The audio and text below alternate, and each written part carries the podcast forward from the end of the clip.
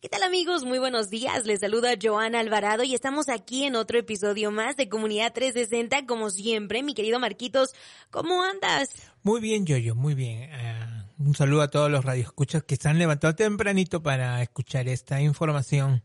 Muy importante. Así es, mi querido Marquitos. La información del día de hoy es muy importante, así que los invitamos a que se mantengan en sintonía de esta estación, porque Marquitos, ¿de qué vamos a estar hablando? Vamos a, ver, a hablar de del coronavirus, de este virus y esta enfermedad que está causando pánico, muchísimo pánico, pánico en, en, todo el país, en diferentes áreas del mundo. Así que para tener la información correcta y uh -huh. más adecuada, tenemos aquí a nada más y nada menos que quién, mi querido Marquitos. A Edwin Espinal, especialista de sistema de salud del Departamento de Salud del Estado de Utah. Bienvenido, Edwin.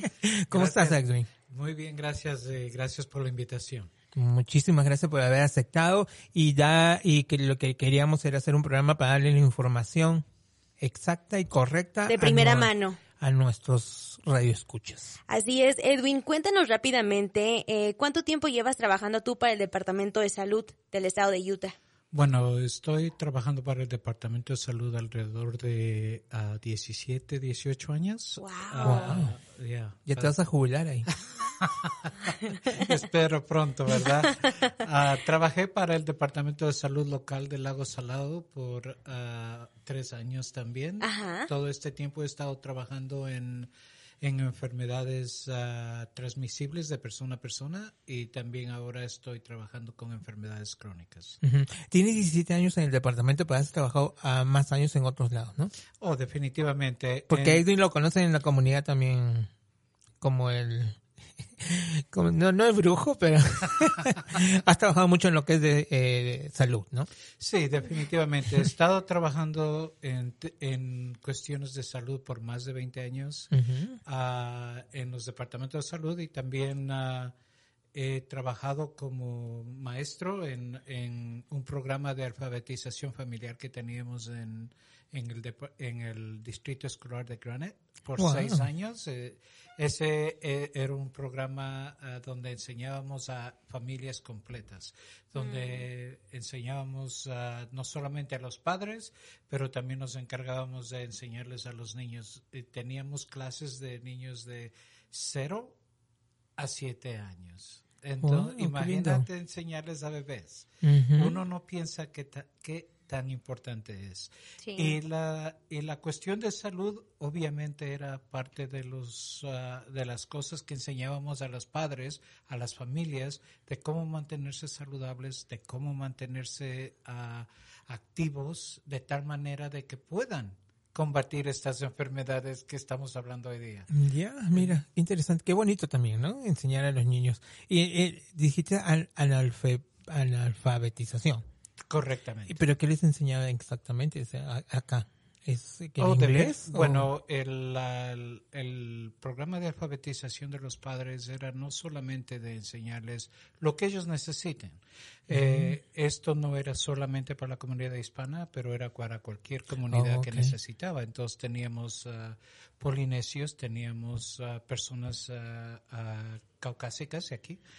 Entonces qué es lo que necesitan de educación para estar mejor preparados para su vida. Uh -huh. uh, educación, sea inglés como segundo idioma, sea el GED, el certificado de graduación del colegio. Uh -huh. Hay personas que les ayudamos a sacar su título de, uh, del, de la secundaria de México por un programa que teníamos en ese tiempo que era eh, paralelo con la embajada aquí de México del consulado. Eh, para los niños, bueno, les dábamos educación pre, uh, no necesaria primaria, pero les dábamos educación de cómo aprender a leer, a escribir, eh, cómo uh, empezar a enseñarles a ellos para que estén listos para entrar a la escuela. Entonces, si un niño no, no está listo para entrar al kindergarten y, y él no ya sabe a leer, o, o, reconocer las letras, los números, esta, este niño va a estar atrasado uh -huh. el, todo el resto de su vida. Claro. Entonces nosotros tenemos como padres que empezar temprano, entonces pon, enseñarles a cómo tomar un libro, enseñarles a leer, enseñarles a cómo se pronuncian las palabras. entonces todo eso hacíamos, era fantástico. ¿Y de dónde eres? Yo soy originalmente de Ecuador. Oh, Oh. wow. Oh, con razón que hay como un algo Una afinidad. Sí, porque yo soy Perú. Bueno, De México, de Hay México un- un poquito más, más allá. definitivamente buena afinidad. Sí. Oye, pues de nuevo, Edwin, muchísimas gracias por estarnos acompañando el día de hoy. Eh, te lo agradecemos inmensamente porque creo que eh, es muy importante que la comunidad latina, latina aquí en el estado de Utah pueda obtener información eh, de primera mano de un especialista relacionada obviamente con el coronavirus, ¿no? Algo que está causando un pánico increíble en, en todo el mundo. A ver, iniciemos con lo más básico, ¿no? Hablemos, ¿qué es el coronavirus, Edwin?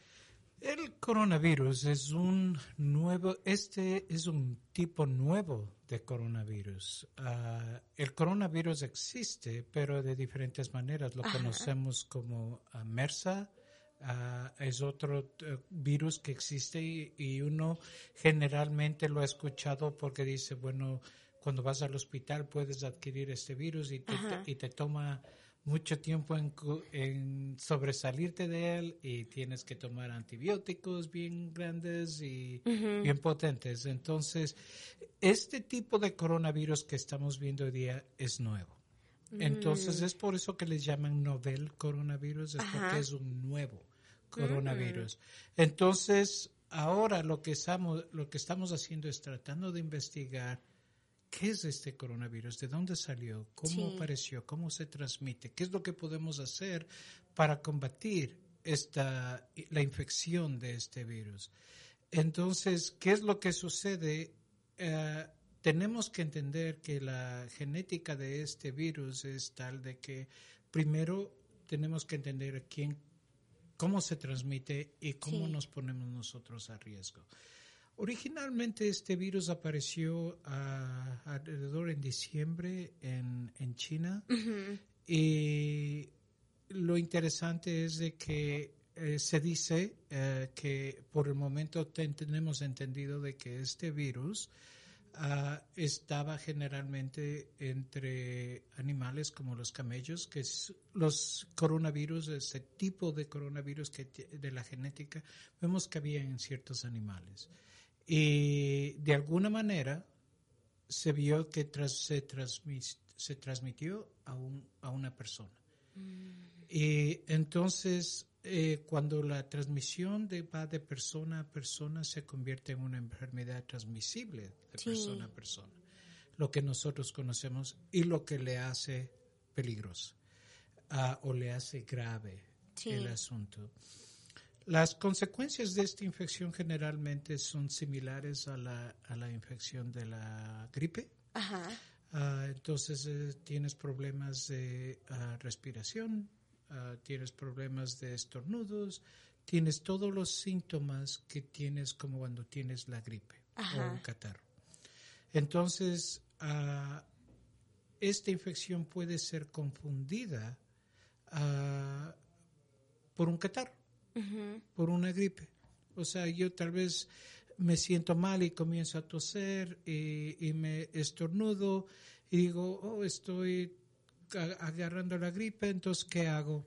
Tomo líquidos, lo que sea, y después de dos días me siento bien y sigo adelante, ¿verdad? Sí. Entonces, eso es lo que le hace peligrosa a, a esta infección, el hecho de que es mascarada con algo que ya tenemos en este momento. Y no lo consideramos tan importante. Exactamente. Entonces, ¿qué es lo que nosotros conocemos más? Es de que debido a esta razón, tenemos que ah, parar el, ah, la invasión de este virus, digamos, ah, o que se propague de tal manera.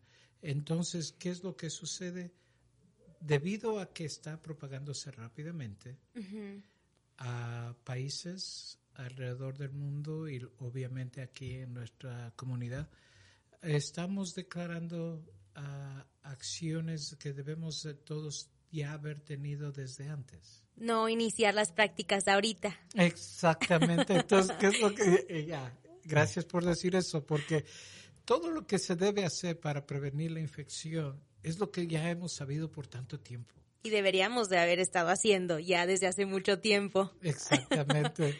Entonces, a, a, nivel mundial en este momento, para darte un poco de números, eh, hasta hoy día tenemos alrededor de 114 mil infecciones, uh, de las cuales alrededor del mundo uh, existen uh, alrededor de 4 mil personas que han muerto a, consecuencia de este virus, pero no es necesariamente en su mayoría ligada al virus, sino ligada a enfermedades crónicas que estas personas han tenido. Entonces estamos hablando de personas mayores especialmente que, que hayan tenido o hipertensión arterial, diabetes o enfermedades de, de, inmunodeficiencias. Los niños, eh, obviamente, ¿verdad? Ya fui ya. Entonces me cuento yo también. Sí. Sí, ¿verdad? Entonces, ¿qué es lo que personas como tú y yo, qué, es lo que debemos entender? Cuidarnos más. Cuidarnos más. Entonces, por ejemplo, veo aquí tienes en el estudio los uh, pañuelitos de alcohol que, podemos, que hemos usado para limpiar la mesa. Eso es parte de lo que debemos hacer. Sí. Esta mañana nos vimos, no nos dimos la mano nos dimos el codo. Porque estabas ocupado con tus manos, pero... pero el apretón de manos también, si es que no estamos, uh, no nos hemos lavado las manos y estamos topando cosas que el resto de personas la usan. Entonces debemos tener, ejercer el cuidado que tenemos que ejercitar. No por necesariamente, como digo, el coronavirus, sino por, En general, ¿no? En general. Por higiene. Ya, higiene, porque estamos en la época de la infección de la gripe. Exacto. Entonces, definitivamente tenemos que hacer eso. ¿Qué es lo que sucede? Es en el momento en que nosotros vemos que nuestros líderes a veces eh, se comunican quizás o, o, vemos en las redes sociales, nos dicen una información y la tomamos de una manera distinta. Por ejemplo, quiero aclarar que la el estado de emergencia que el, gobernador anunció y ahora tenemos también el estado de emergencia del departamento de, del condado del lago Salado. Sí. El no entender de qué se trata eso, aún no lo pone en emergencia. Sí. Bueno, tiene la palabra emergencia, de, emergencia es emergencia. ¿verdad? Y causa pánico mental. Exacto. Entonces, pero ¿de qué se trata realmente? En este momento nos estamos preparando para cuando nosotros tengamos más casos. En este momento tenemos uno. Definitivamente van a haber más. No es si es que van a haber más, pero van a haber. Entonces lo que tenemos que hacer es prepararnos. ¿Cómo nos preparamos? Bueno, tenemos que tener los exámenes de, para el coronavirus, tenemos que asegurarnos, tenemos todos los suplementos y y los recursos para hacer eso, bueno, tenemos que pedirlos del gobierno federal. El gobierno federal dice, bueno, la manera en que tienes que hacerlo, el protocolo es llama a un caso de emergencia. O sea que por eso se hace el aviso, se hace el anuncio para poder nosotros obtener todos estos supplies, estos los fondos. Ajá, exactamente, para poder estar listos. Exactamente. Mm. No es que tengan miedo que haya inundarse de esto, sino que simplemente necesitan los fondos para poder prevenirse. Entonces necesitan ponerse en estado de emergencia para pedir esos fondos. Exactamente. Entonces, eh, cuando estamos, por ejemplo, Marco, tú estás siempre ahí en las uh, ruedas de prensa. Oh, gracias. Ah, e, es importante que entendamos por qué los líderes hacen eso y no y no entrar en un estado de pánico por la palabra emergencia. Entonces, lo que nosotros estamos haciendo es preparándonos. Es lo mismo que tú haces cuando vas de viaje, te preparas. Y te preparas por si todo, por si acaso, ¿no? Entonces, ¿qué es lo que estamos nosotros haciendo en el estado de Utah? Es preparándonos para el caso de que cuando tengamos más infecciones. Y me gusta que el, Departamento de Salud te haya puesto a ti para que, porque hay mucha información que no la están dando en español. Cuando declararon el estado de emergencia todo en inglés, le mandé un comunicado al, al, al vice, a su secretaria, porque todos ellos, todo fue en inglés. Entonces mucha gente me decía, oh, quieren la carta, pero querían traducido. Entonces, este, es bueno que el Departamento de Salud esté trabajando contigo en este aspecto de comunicar a la gente en español. Definitivamente, gracias por decirlo, porque en realidad yo creo que es necesario que nuestra comunidad pueda entender los mensajes que se están dando. Y cuando no la entienden, la, la, mala comunicación está por las redes sociales a veces. Em, emiten cosas que no se han dicho. Ah, o dicen cosas de una manera tal de que causa más el miedo entre la gente. Sí. Eh, es por eso que nosotros como acción natural, cuando no tenemos la información correcta, hacemos lo que podemos para cuidarnos. ¿Y qué es lo que hacemos? A veces exageramos un poquito más. Eh, entonces, por ejemplo, ahora necesitamos máscaras para los cuidadores de salud, para los trabajadores de salud, para que ellos cuiden a los pacientes. Bueno, no hay. No hay las máscaras. Entonces, ¿qué pasa? ¿Dónde están las máscaras? Las están estoqueando en su casa. estoqueando. Ya dije estoqueando. Guardando. las guardando, ¿verdad? Entonces, ¿qué es lo que hay? ¿Alguien necesita agua? No, mi vecino tiene todas las botellas de agua. Todo su garaje está El papel higiénico, ¿qué tal? También. exactamente. Entonces, ¿qué es lo que sucede? La información tiene que ser clave y específica y tiene que ser dada al, tiempo correcto. Entonces el Departamento de Salud ah, me pidió que yo sea, uh, le pidieron a mi departamento que prestado para que yo pueda acudir a pedidos de la prensa y a traducciones. Entonces ahora también vamos a estar viendo cómo vamos a traducir a los otros idiomas para nuestros hermanos refugiados. Eh, es necesario atenderlos a ellos también y que ellos sepan la información. Y que se sientan tranquilos, ¿no? También. Y, y esa información, eh, por ejemplo, de cómo cuidarnos, porque no, en nuestros países como que tenemos diferentes costumbres en, en, en los países de África, en otros países también tienen otras costumbres. Entonces, es decirles y enseñarles como que fueran niños a personas adultas cómo es que uno debe cuidarse acá, ¿no? Exactamente. Y como tú dices, venimos de diferentes culturas. Este es una comunidad pluralista. Y me encanta. me encanta. Yo le digo a todo el mundo, le digo, digo, es como, es como que tú viajas por todo el mundo sin necesidad de salir de acá. De verdad que, eh, y, y, es lo mejor porque encuentras a las mismas personas. No es que tú viajes y oh, encuentras turistas, no. O sea, gente de allá con sus mismas costumbres y todo. Es bonito, me encanta. No, definitivamente. Y tenemos una comunidad fantástica. y, y, nos sabemos cuidar el uno al otro también. Y obviamente en ese aspecto nosotros como Departamento de Salud estamos viendo la manera en que más podemos dar esta información de la manera correcta y el momento adecuado a la comunidad. Entonces, uh, por esa razón, uh, puedo estar aquí hoy día. Y Te dieron permiso. Me dieron permiso para salir. Entonces, e-, Edwin, como ya lo habíamos comentado, obviamente no hay que estar eh, extremadamente preocupados, pero de cierta manera sí hay que tener cuidado, ¿no? Porque como lo estábamos mencionando, es temporada de gripe, entonces esto se maneja de una manera similar. Eh, ¿Quién se quiere enfermar? Nadie, ¿verdad? eh, ¿A quién le gusta sentirse enfermo? A nadie. Entonces, ¿qué, ¿qué medidas podemos tomar para nosotros cuidarnos un poquitito más. Entonces, ya, definitivamente, uh, digamos primero, uh, este, este virus, ¿qué nos pone, de qué se trata, verdad? Sí. Este virus lo que causa es una, en su mayoría, una enfermedad leve. Sin embargo, a veces los síntomas son tales de que requieren hospitalización. Ajá. Eh, o cuando uno ya tiene los síntomas, ah, en ese momento las los, ah, autoridades médicas lo que autorizan es o te ponemos en cuarentena o ah, aislamiento Ah, en este momento, para las personas que sientan catarro, sientan fiebre, eh, fiebre o un poco de estornudos o problemas respirando, decimos primero, uh, aíslate por tu voluntad. Sí. Es lo que hacemos cuando tenemos la gripe, ¿verdad? Le mandamos al enfermito atrás. por favor, respira a un lado para que nosotros no podamos enfermarnos.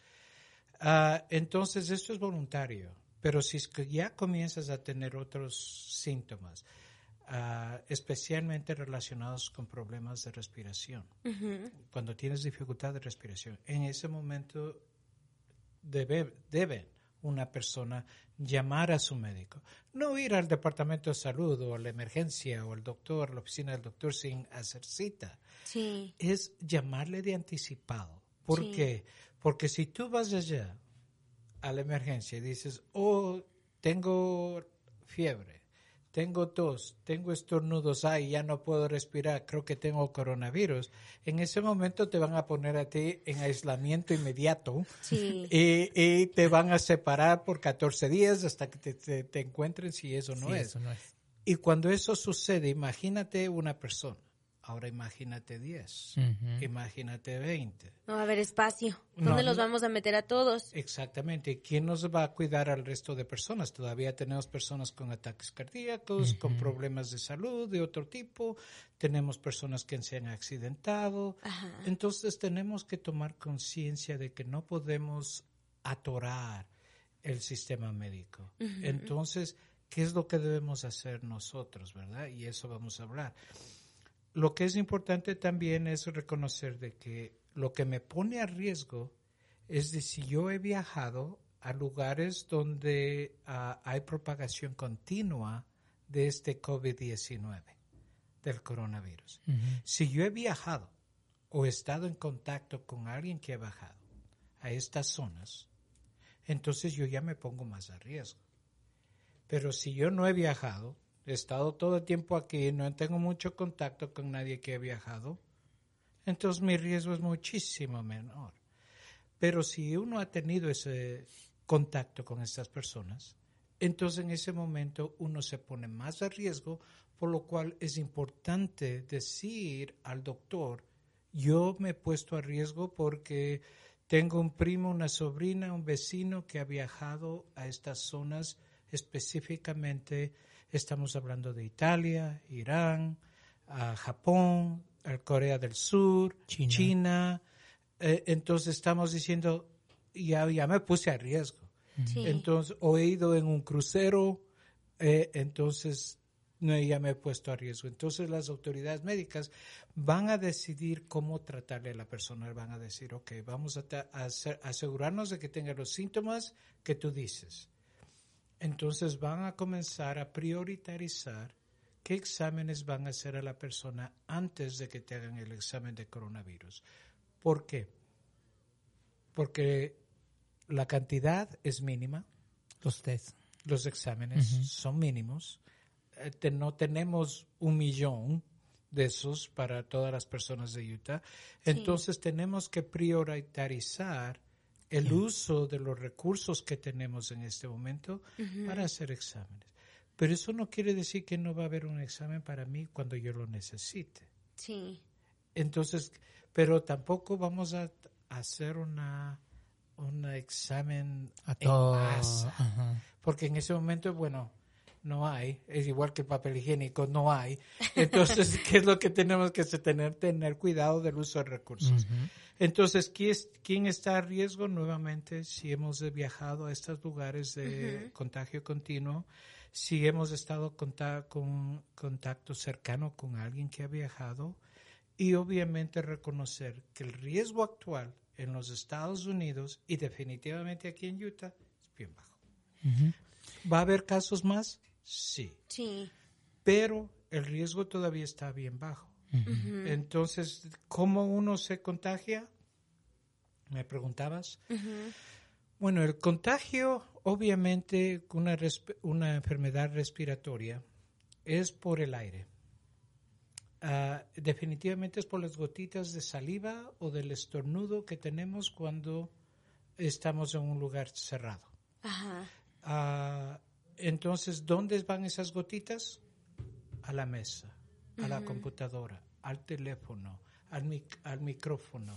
Entonces yo le veo a Mark aquí lavándose las manos. Se está poniendo nervioso el Marquitos. No, ya me preocupó.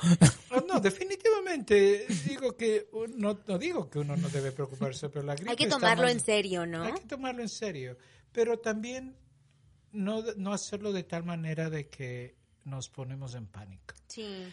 ah, hay que estar tranquilos. Entonces, ¿qué es lo que debemos hacer? Limpia la mesa, limpia la, la- el micrófono, limpia el, el keyboard, la tecla- el teclado, ah, limpia las manillas de la puerta. ah, Sí. Cuando uno tenga que toser, cúbrase la, la boca con un pañuelo de papel. O tal vez si tiene que estornudar o toser, cúbrase con, Con el la- codo. Con el codo o las- la manga superior del brazo. De esa manera uno restringe el cómo las gotitas estas de se distribuyen en el aire. Entonces, eso es lo importante de hacer. Otra cosa, si yo me enfermo de, de la gripe, ¿qué es lo que hago? Tengo que tomar líquidos, tengo que comer ah, buena comida y no me olvido de mi vitamina C y todo eso. Tu ¿verdad? sopita de pollo. Tu sopita de pollo con, con vegetales y todo eso, ¿verdad? Que ya me está dando hambre. Entonces, ¿qué es lo que debemos hacer? Y tú sabes que la gente no entiende, pero a mí eso me funciona a mí. Cuando yo me enfermo, sí, pa, mi sopita de pollo. Le meto todo el pollo ahí a hervir como 50 horas y Definitivamente, entonces, ¿qué es lo que vemos en este virus? Que las personas con enfermedades crónicas están a riesgo. Sí. ¿Cómo evito la enfermedad crónica? Ay, es otra conversación. y Por- es otro tema. es otro tema. ¿Por qué? Porque estamos hablando hipertensión arterial. Sí. ¿Cómo me cuido de la hipertensión arterial? Bueno, baja el estrés. Las sodas. No, bueno, definitivamente. Ya iba eso con la diabetes. Sí. Pero eh, baja el estrés. No comas tanto sodio, Grasa. ah, grasas. y- Taquitos. entonces, ¿qué es lo que debemos incrementar? Frutas frescas, vegetales y cosas de ese tipo que nos ayude. Entonces, bajarle y dejar de tomar la soda, el fresco solo y, y la- tantas tortillas, de bajar en los carbohidratos, el pan, el arroz. Y luego la gente dice, bueno, ¿a qué me voy, qué voy a comer? Así es. Pero eso es lo que ayuda a uno a desarrollar su im- im- im- Inmunología. Inmunología y de esa manera yo puedo combatir el coronavirus, la gripe, todas esas Todo. enfermedades de una mejor manera. Y, pero bueno, el papel higiénico lo sigo usando por mucho tiempo, ¿verdad? Sí. Eso nos va a ser útil de todos modos.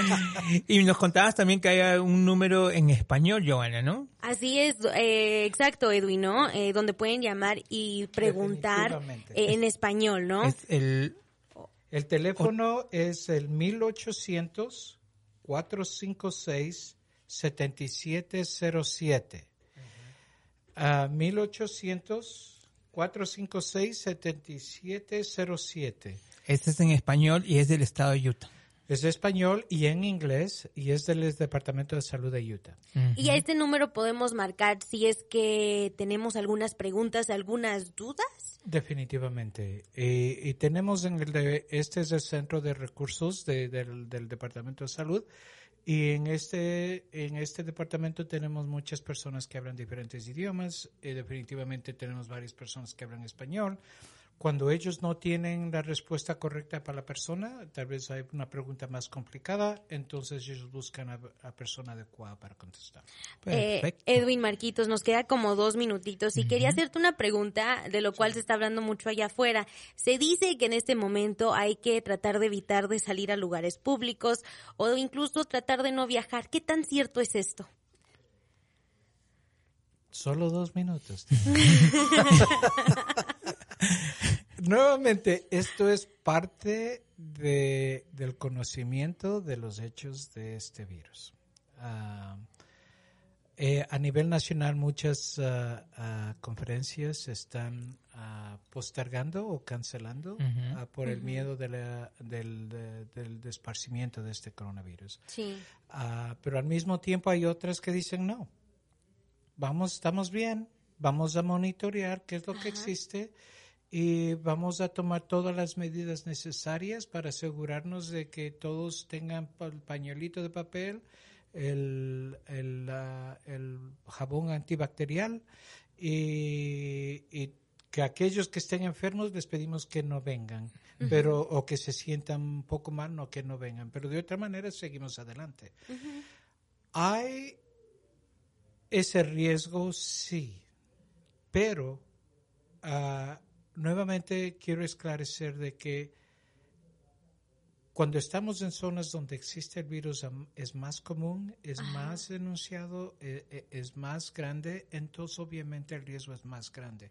En otros lugares donde no tenemos eso, el riesgo es más bajo. Sí. Pero porque escuchamos que una conferencia a nivel nacional se canceló, o vamos a cancelar todo. Porque escuchamos de que un colegio o una escuela al- a- en los alrededores de Nueva York canceló clases, bueno, vamos a cancelar todas las clases. Sí. Entonces, ¿qué es lo que tenemos que considerar? Es qué es lo que nos dicen nuestros ah, líderes de salud a nivel local. ¿Cuál es la recomendación de ellos? Obviamente la última decisión va a estar en las manos de las personas. Exacto. Entonces, pero el mensaje que les damos para que tomen esa decisión de una manera adecuada es de que tomen las cosas con tranquilidad y que al mismo tiempo consideren el riesgo personal de ellos para este virus de coronavirus. Entonces, de esa manera pueden tomar una decisión más ah, Adecuada. adecuada. Perfecto, pues muchísimas, Muchísimas gracias, gracias. Edwin. Te agradecemos que nos hayas acompañado. El número hay que volverlo a repetir. ¿Cuál es el número, Edwin? El número es 1800-456-7707. Así es, y nuevamente se los repito yo, 1800-456-7707. Edwin, de nuevo, muchísimas gracias por estarnos acompañando. El placer fue mío. Gracias por la invitación. Muchísimas gracias y nos vemos. Sí, nos vemos en nuestro próximo episodio. Nos vas a invitar el caldito de pollo, unos Cuando, taquitos cuando o esté algo. enfermo. Ay, no te digo. Nos vamos, hasta pronto.